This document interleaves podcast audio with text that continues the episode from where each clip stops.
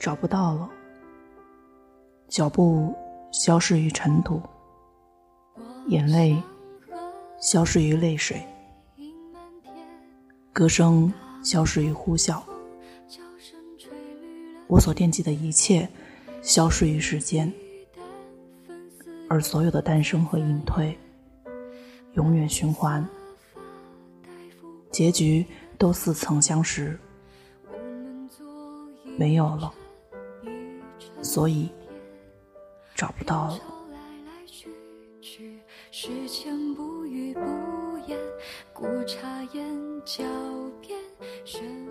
你好，听故事的人，这里是荔枝 FM 四八二三一六，我是主播陆离。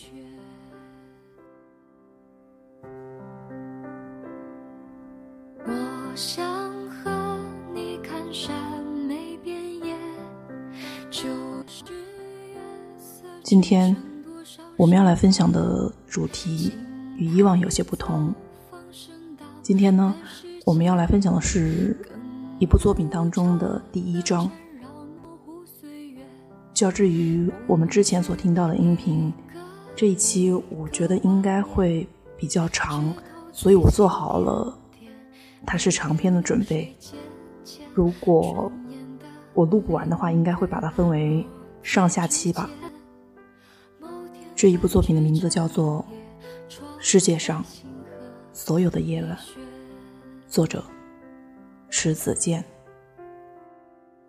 我想和你看海棠春月，繁华中寻那朵枝头探灭。午后阳光也点我想把脸涂上厚厚的泥巴，不让别人。看到我的哀伤。我的丈夫是个魔术师。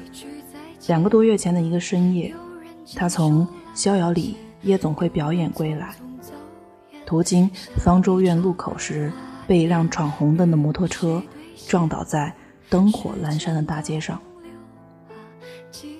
肇事者是个郊县的农民，那天因为菜摊生意好，就约了一个修鞋的。一个卖豆腐的，到小酒馆喝酒划拳去了。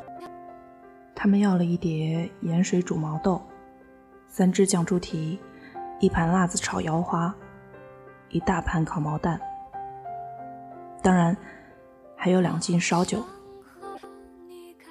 吃喝完毕，已是月上中天的时分了。修鞋的晃晃悠悠回他住的小屋，卖豆腐的。找炸油条的相好去了，只有这个菜农掂着老婆，骑上他那辆破烂不堪的摩托车，赶着夜路。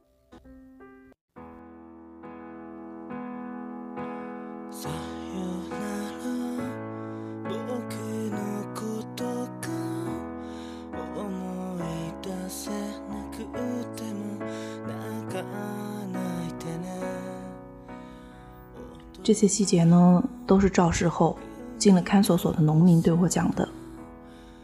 他说，那天不怪酒，而是一泡尿惹的祸。吃喝完毕，他想撒尿，可是那样寒酸的小酒馆是没有洗手间的。出来后想去公厕，一想要穿过两条马路，且那边公厕的灯在夜晚时十有八九是瞎的。他怕黑咕隆咚的一脚跌进粪坑，便想找个犄角旮旯的地方方便算了。菜农朝酒馆背后的僻静处走去，谁知道僻静处不僻静，一男一女啧啧有声的搂抱在一起亲吻，他只好返回身上了摩托车，想着白天时走四十分钟的路，晚上人少车稀。二十多分钟也就到了，就憋着尿上路了。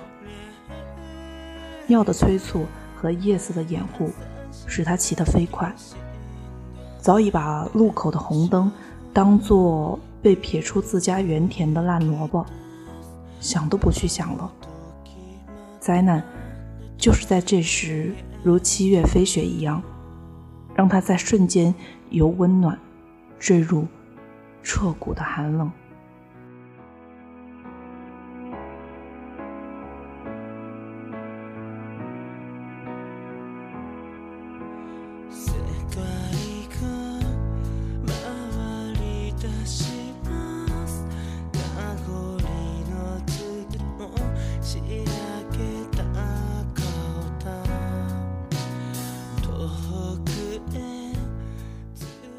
街上要是不安红绿灯就好了，人就会瞅着路走。你男人会望到我，他就会等我过去了再过。菜农说这话的时候，嘴角带着苦笑。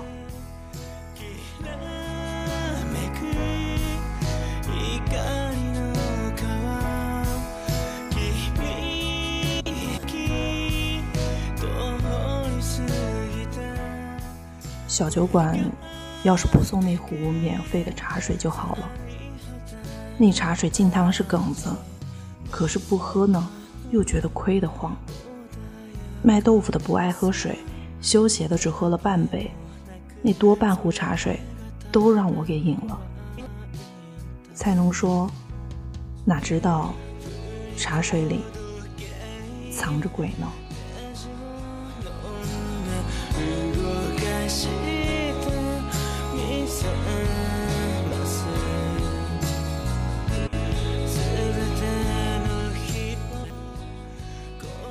菜农没说，肇事之后，他尿湿了裤子，并且委屈的跪在地上，拍着我丈夫的胸脯哭嚎着说：“我这个破摩托车跟个瘸腿老驴一样，你难道是豆腐做的吗？老天呐！”这是一位下了夜班的印染厂的工人，一个目击者对我讲的，所以。第一个哭我丈夫的人并不是我，而是瘸腿老驴的主人。我去看这个菜农，其实只是想知道我丈夫在最后一刻是怎样的情形。他是在瞬间就停止了呼吸，还是呻吟了一会儿？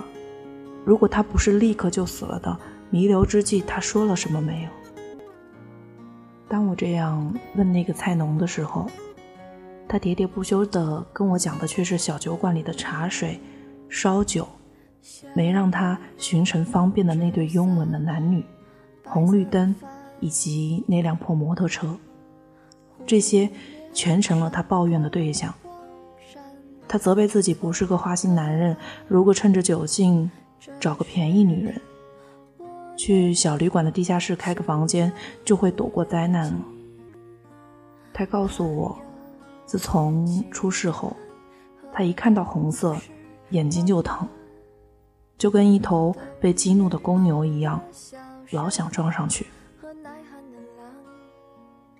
我那天穿着黑色的丧服，所以他看待我的目光是平静的。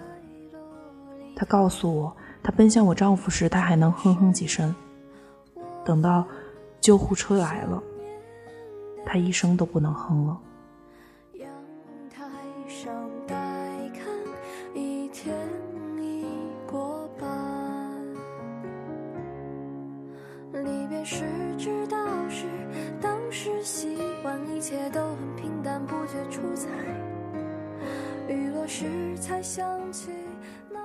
他其实没遭罪，就上天享福去了。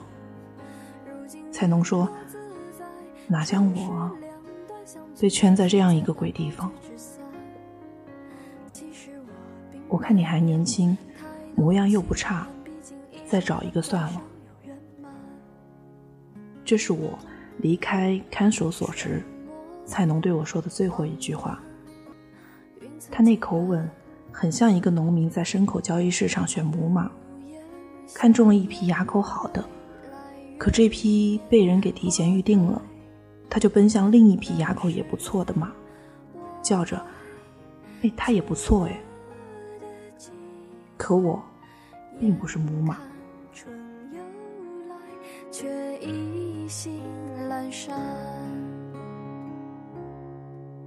离别时知道是当时习惯，一切都很平淡，不觉出彩。雨落时才想起。我从来不叫丈夫的名字，我就叫他魔术师。他可不就是魔术师吗？十几年前，我还在一所小学教语文。有一年六一儿童节，我带着孩子们去剧场看演出。第一个出场的。就是魔术师，他又高又瘦，穿一套黑色燕尾服，戴着宽檐的上翘的黑礼帽、白手套，拄一根金色的拐杖，在大家的笑声中上场了。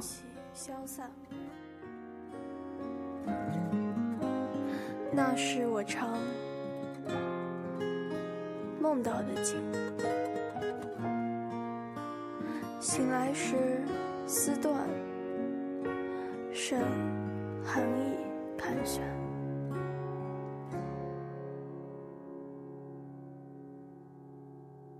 离别时知道是当时习惯，一切都很平淡，不觉出彩。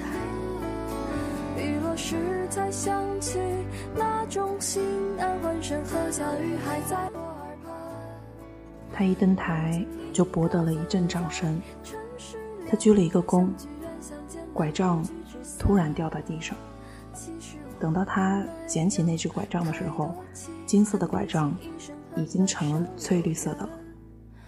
他诧异地举着它左看右看时，拐杖又一次失手，掉落在地上。等他又一次捡起时，拐杖已经变为红色的了。让人觉得舞台是个大染缸，什么东西落在上面都会改变颜色。谁都明白，魔术师手里的物件暗藏机关，但是。身临其境时，你只觉得那根手杖真的是根魔杖，蕴藏着无限的风云。我呢，大约就是在那一时刻爱上魔术师的。能够让孩子们绽开笑容的身影，在我眼中就是奇迹。而奇迹是在七年前降临的。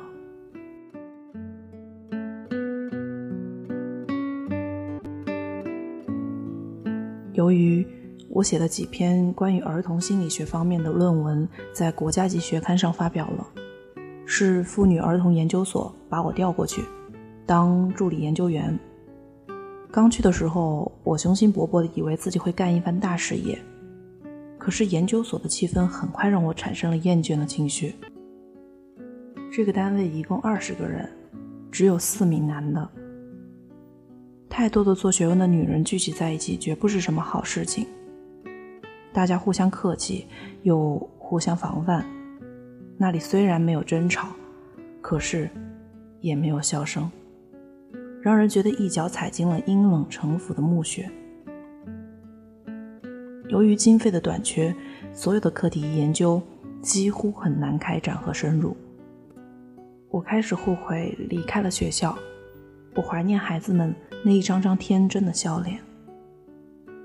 研究所订阅了《是晨报》和《晚报》，报纸一来，人们就像一群饥饿的狗望见了骨头，争相传阅。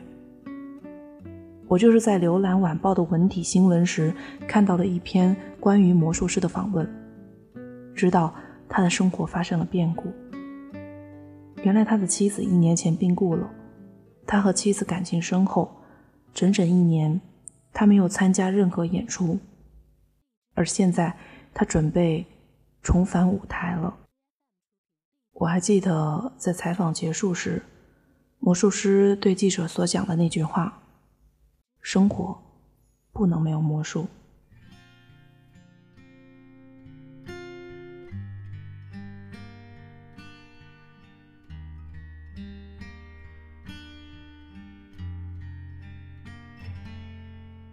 小池塘边我开始留意魔术师的演出，无论是在大剧院还是小剧场的演出，我都场场不落。我乐此不疲地看他怎样从拳头中抽出一方手帕，而这手帕疏忽间又变为一只扑棱棱飞起的白鸽；看他如何把一根绳子剪断。在他双手抖动的瞬间，这绳子又神奇的连接在一起。我像个孩子一样看得津津有味，发出笑声。魔术师那张瘦削的脸，已经深深的雕刻在我心间，不可磨灭。有一天演出结束，当观众渐渐散去，他终于向台下的我缓缓的走来。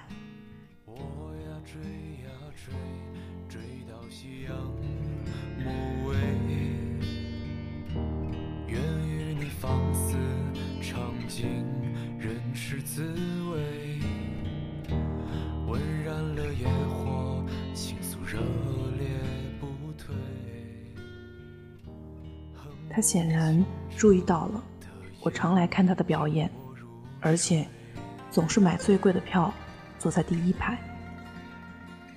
他对我说的第一句话是：“你想学魔术？”我并没有学成魔术，我做了魔术师的妻子。我们结婚的时候，他所在的剧团的演出已经江河日下。进剧场的人越来越少了，魔术师开始频繁随剧团去农村演出。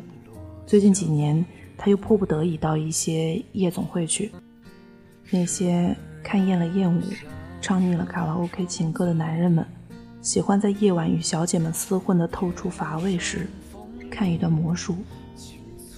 有时看到兴头上，他们就把钞票扬在魔术师的脸上。吆喝着他把钞票变成金砖，变成女人们的绣花胸衣。所以，魔术师这几年的面容越来越清瘦，神情越来越忧郁。他多次跟剧团的领导商量，他不想去夜总会了。领导总是带着乞求的口吻说：“你是个男人，没有性骚扰的问题。”他们看魔术，无非就是寻个乐子。你又不伤筋动骨的，唱歌的那些女的，有时在接受献礼时，还得遭受客人们的揩油呢。人家顺手在胸脯和屁股上摸一把，他们也都得受着。为了剧团的生存，你就把清高当做破鞋，给撇了吧。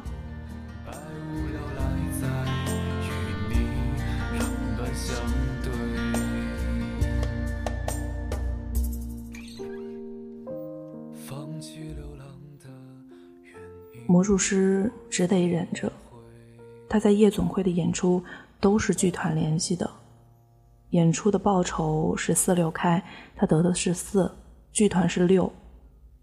他常用得来的四为我买一束百合花，一串炸豆腐干或者一瓶红酒。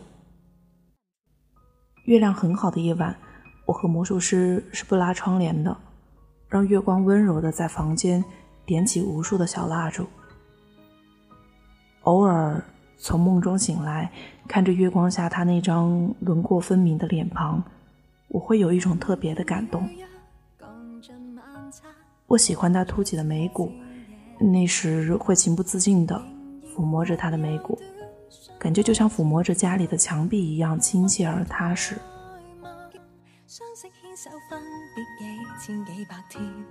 回头难自拔，是为见证爱火沉断。是我错，想结局再轮回一次。旧爱恋人如果相见，大概交谈留于片面，心里假若如常问你。魔术师被推进火化炉的那一瞬间，我让推着他尸体的人停一下，他们以为我要看看他最后一眼。就主动的从那辆冰冷的跟担架一样的运尸车旁闪开了。我用手抚摸了一下他的眉骨，对他说：“你走了，以后还会有谁陪我躺在床上看月亮吗？你不是魔术师吗？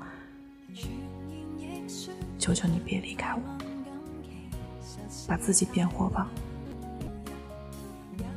而迎接我的，并不是他复活的气息，而是送葬者像涨潮的海水一样涌起的哭声。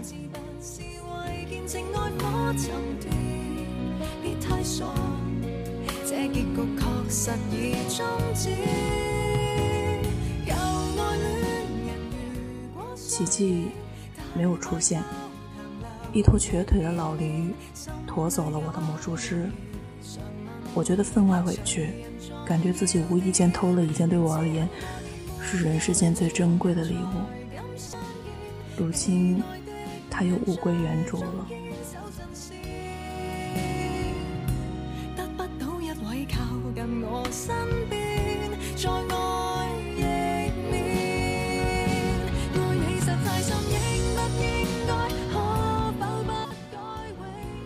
我决定去旅行。旅行的地方有著名的火山喷发后形成的温泉，有一座温泉叫做红泥泉。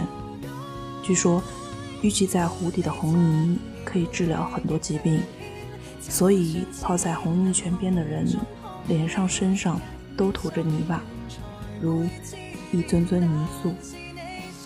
当初我和魔术师在电视里看到有关。这一个旅游景点的专题片时，就曾经要说要找某一个夏季的空闲时间来这里度假。那时我还跟他开玩笑，说是湖畔坐满了涂满了泥巴的人，他肯定会把老婆给认错了。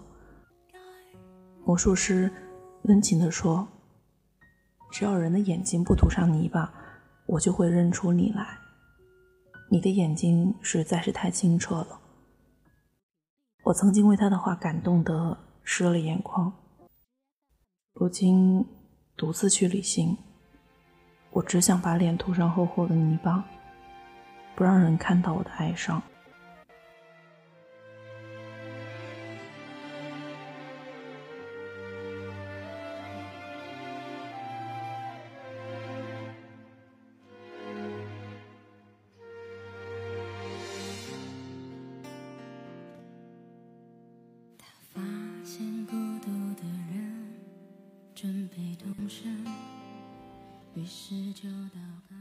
想在附近的村镇走一走，做一些民俗学的调查，收集民歌和鬼故事。如果能见到巫师就更好了。我希望自己能在民歌声中燃起生存的火焰，希望在鬼故事中找到已逝的人灵魂的居所。当然，如果有一个巫师真的会是招魂术。我愿意与魔术师的灵魂相遇一刻，哪怕只是闪电的、闪电的刹那间。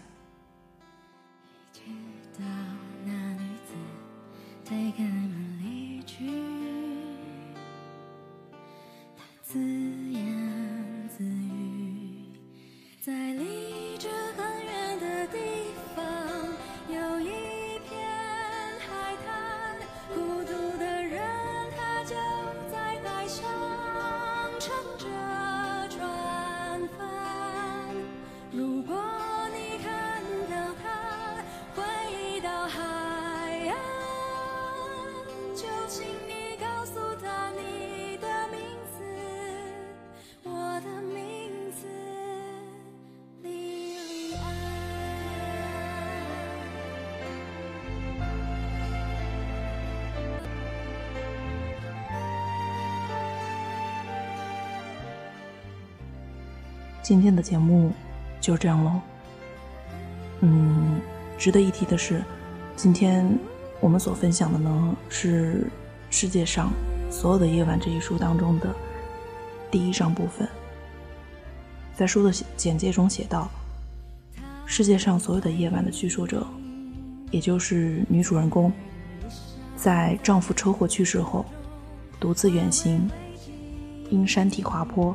列车中途停靠在一个盛产煤炭和寡妇的小镇乌塘，他从而得以接触社会，听鬼故事、丧歌，以及众多的奇闻，目睹苦难、不公和死亡。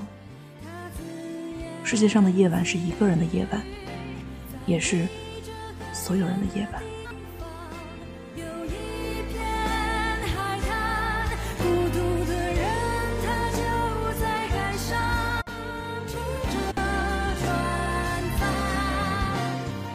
后，这本书我还只读到了一半，也就是第三章的部分。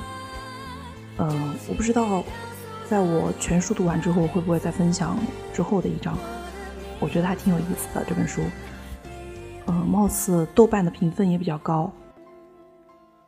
呃，最后再说一下，其实今天这期的节目本来是想分享麦克劳德的作品《海风中失落的血色馈赠》，这是一部短篇小说。其实，一般很少有短篇小说写的比较出彩，所以我打算来分享这一部小说的。但是，作品当中实在是太多脏话了。如果是文字，你读来会觉得十分的风趣幽默；但是如果经由我转述成为声音，我觉得会失去它本来的特色。所以，应该算安利两本书吧。第一本叫做《世界上所有的夜晚》，第二本是《海风中失落的血色馈赠》。愿你喜欢，我们下期再见。